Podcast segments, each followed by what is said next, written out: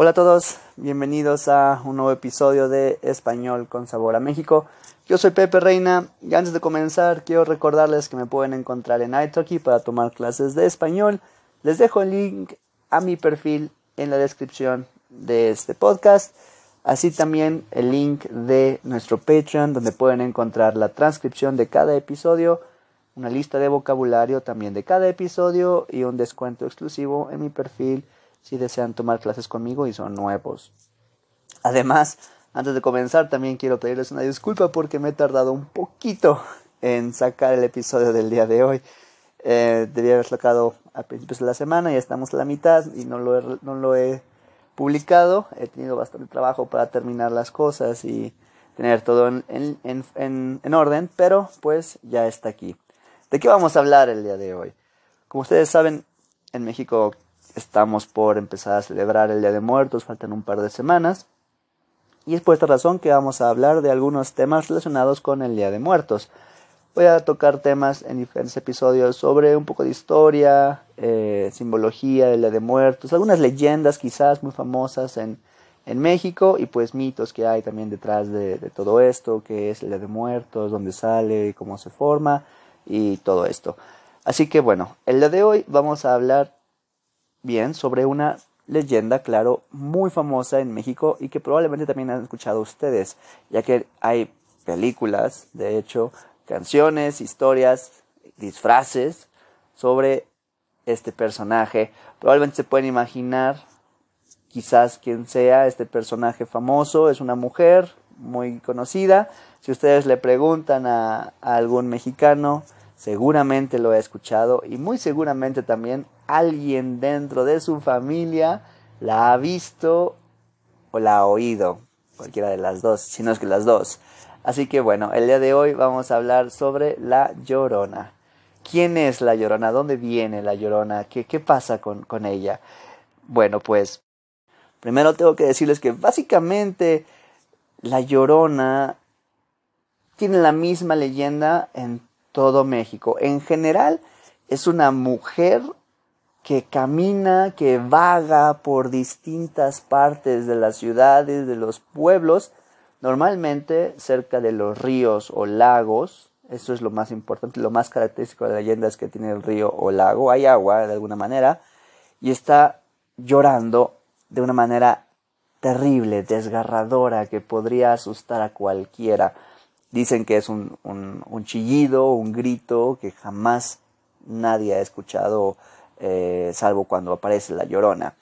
Eh, y ella llora por la razón que todo el mundo conoce, mató a sus hijos. Entonces tiene una carga muy grande por haber cometido este, este crimen.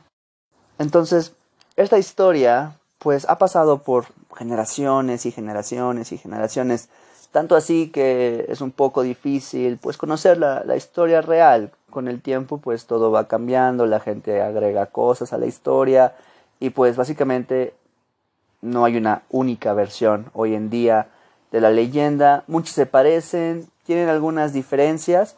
Más adelante en el episodio voy a platicarles la leyenda como tal, pero primero les voy a contar un poquito sobre, sobre quién es la Llorona, de dónde se inspira esta leyenda, existió no existió. Eh, todo esto. Entonces, bueno, básicamente en México, de hecho, entre más al norte vayan, más al sur, pues la historia va cambiando en algunos aspectos, como les decía. Y esto es también gracias a que no se sabe ni siquiera desde cuándo existe esta leyenda. No hay un registro, no hay muchos registros. De hecho, creo que el primero aparece en 1500 a cargo del fraile Bernardino de Sahagún es el que tiene la primera, el primer registro de esta leyenda. Eh, incluso pues se supone que proviene de, la época de los aztecas, los mexicas, siendo tan antigua, fácilmente puede tener varias, varios cambios a lo largo de, de la historia. Ahora, ¿qué pasa con esta leyenda que proviene desde el tiempo de los mexicas? Pues escribe este fraile que es parte de un, de un presagio. La diosa Cihuacóatl, que está relacionada con la fertilidad, de hecho tiene, es mitad serpiente, este, y Ah, también está asociada a los partos y a las mujeres que fallecen en el momento de, dar, dar a luz. Escribe Sahagún que es parte de unos presagios que tuvieron los aztecas antes de la llegada de los españoles. Escribe él textualmente en el sexto presagio de ocho que eran, escribe él, se oyeron voces muchas veces como de una mujer que angustiaba y con lloro decía, Oh hijos míos, que va llegado vuestra destrucción. Y otras veces decía, Hijos míos, ¿dónde os llevaré? ¿Por qué no os acabéis de perder? Esta mujer se asocia a, la diosa Cihuacóatl. Estos relatos que les estoy diciendo, perdón, estas frases que estoy mencionando son asociadas con Cihuacóatl, parte de la de los presagios que tuvieron los aztecas antes de la llegada de los españoles. Se dice entonces que desde este tiempo la Llorona es la diosa Cihuacóatl que relacionaban los aztecas con los llantos que, que se dice hace esta mujer. Ahora, en el ámbito indígena, pues la mujer no tiene este, este aspecto de matar a sus hijos y estar arrepentida por ellos, sino que está llorando por ser la diosa, que está a punto de perder a sus hijos, o sea, los aztecas.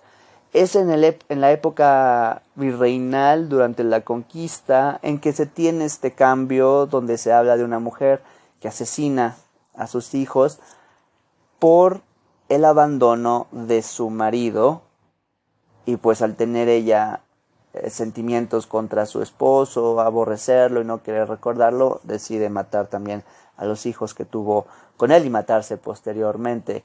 Es aquí donde aparece este detalle característico de la leyenda de La Llorona.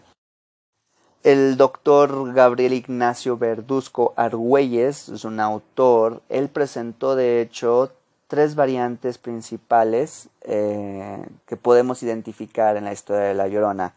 El origen de la mujer, en ocasiones es criolla, en otros es mestiza y en otras ocasiones es indígena. Aquí en San Luis la más conocida es eh, indígena, me parece. Bueno, eh, la forma en cómo comete el crimen, ya sea ahogando a sus hijos o con un cuchillo. La que yo conocía, la verdad, era, es con un, pero no con un cuchillo, sino ahogando a sus hijos en un río. Y finalmente el porqué de sus apariciones, eh, ya sea porque siente nostalgia por sus hijos, eh, porque se le aparecen los infieles, ya sea hombres de sus esposas o sus prometidas, y para simplemente hacer perder la cordura eh, a, los que ven, a las que la ven en, la calle. Son las principales variantes y quizás también incluye por ahí el motivo de su delito, que ya sea porque la abandonó un hombre o porque encontró una infidelidad del hombre. Son las cosas que pueden variar ya sea en la región donde escuchen esta, esta leyenda. Entonces, ¿cómo va la leyenda de la Llorona? Les traigo aquí un pequeñito, una pequeñita historia de, de esta leyenda van a poder aquí identificar alguna de las versiones que les digo, eh, que está el río, está el agua, es una infidelidad o un abandono y como la llorona asesina a sus hijos. Entonces cuenta la leyenda que hace muchos, muchos años hubo una mujer indígena que tuvo un romance con un caballero español. Como fruto de esa pasión prohibida nacieron tres niños a quienes la madre amaba, los cuidaba y los protegía. Eh, la joven comienza entonces a pedirle al caballero español que formalice la relación que había entre ellos, a lo que el padre de los niños eh, lo evita, por temor sobre todo de las críticas de la sociedad. Tiempo después, el hombre decide abandonar a la joven indígena y se casa con una dama española de la alta sociedad. La madre entonces de los niños, al enterarse de esta noticia, se siente muy dolida y totalmente desesperada, así que en un arrebato de, furia asesina a sus tres hijos ahogándolos en un río, pero luego de esto no puede soportar la culpa y también decide quitarse la vida. Desde ese día, las personas que pasan cerca de un río, donde ella pues, se quita la vida, pueden escuchar el lamento desgarrador y de mucho dolor característico de la historia de la Llorona. Esto es lo que se cuenta siempre en las, en las historias que las, las personas hablan de la Llorona. Como pueden ver, hay un río, es una mujer, ya sea indígena o mestiza o criolla, en este caso es versión indígena, y es un abandono de un, de, un hombre, de un español, que la deja con sus hijos y finalmente decide matarlos. Algunos datos eh, interesantes también sobre la Llorona, ya para terminar nuestro episodio de esta semana, es que bueno, la Llorona ha sido referencia de la cultura popular, incluso hay varias adaptaciones a la literatura, yo encontré al menos cuatro libros que vienen desde 1958, siendo el primero que encontré, el último de 2008, todos con el nombre de La Llorona eh, en él, junto con algunas otras cosas. Para mencionarlos, bueno, yo, yo encontré el libro de La Llorona de Carmen Toscano, 1958, The Legend of La Llorona, a short novel de 1984 de Rodolfo Anaya, que habla un poquito más sobre el origen, la mitología y cómo ha funcionado esta leyenda. El río, el pozo y otras fronteras, una novela de Eduardo Antonio Parra de 1995 y La Llorona de 2008 de Marcela Serrano. Si ustedes gustan pueden buscar estos libros, ojalá, ojalá los encuentren. Si los leen, dan un mensajito por ahí, me cuentan qué les pareció, si les gustó, si no les gustó. También si saben algún otro dato, La Llorona que yo desconozca, quizás más al norte hay algunas cosas que cambian. Digo, como les digo, de arriba a abajo en México hay detalles diferentes y las cosas pasan de diferente manera. Y bueno, hablando del cine, ha dejado bastantes historias. En este caso encontré un poquito más que, los libros. Aquí eh, les traigo 10, de hecho encontré 10. Ah, son demasiados, así que simplemente les voy a recordar eh, la película que apareció hace un par de años, 2019, con este nombre, La, la Llorona, bastante famosa. Y bueno, ha tenido también bastantes adaptaciones a la música, eh, bastante, bastante conocidas. La principal es del Istmo de Tehuantepec, en Oaxaca no existe eh, relación alguna sobre las canciones con la leyenda, pero estas canciones tienen el mismo nombre y son conocidas por el mismo nombre de La Llorona.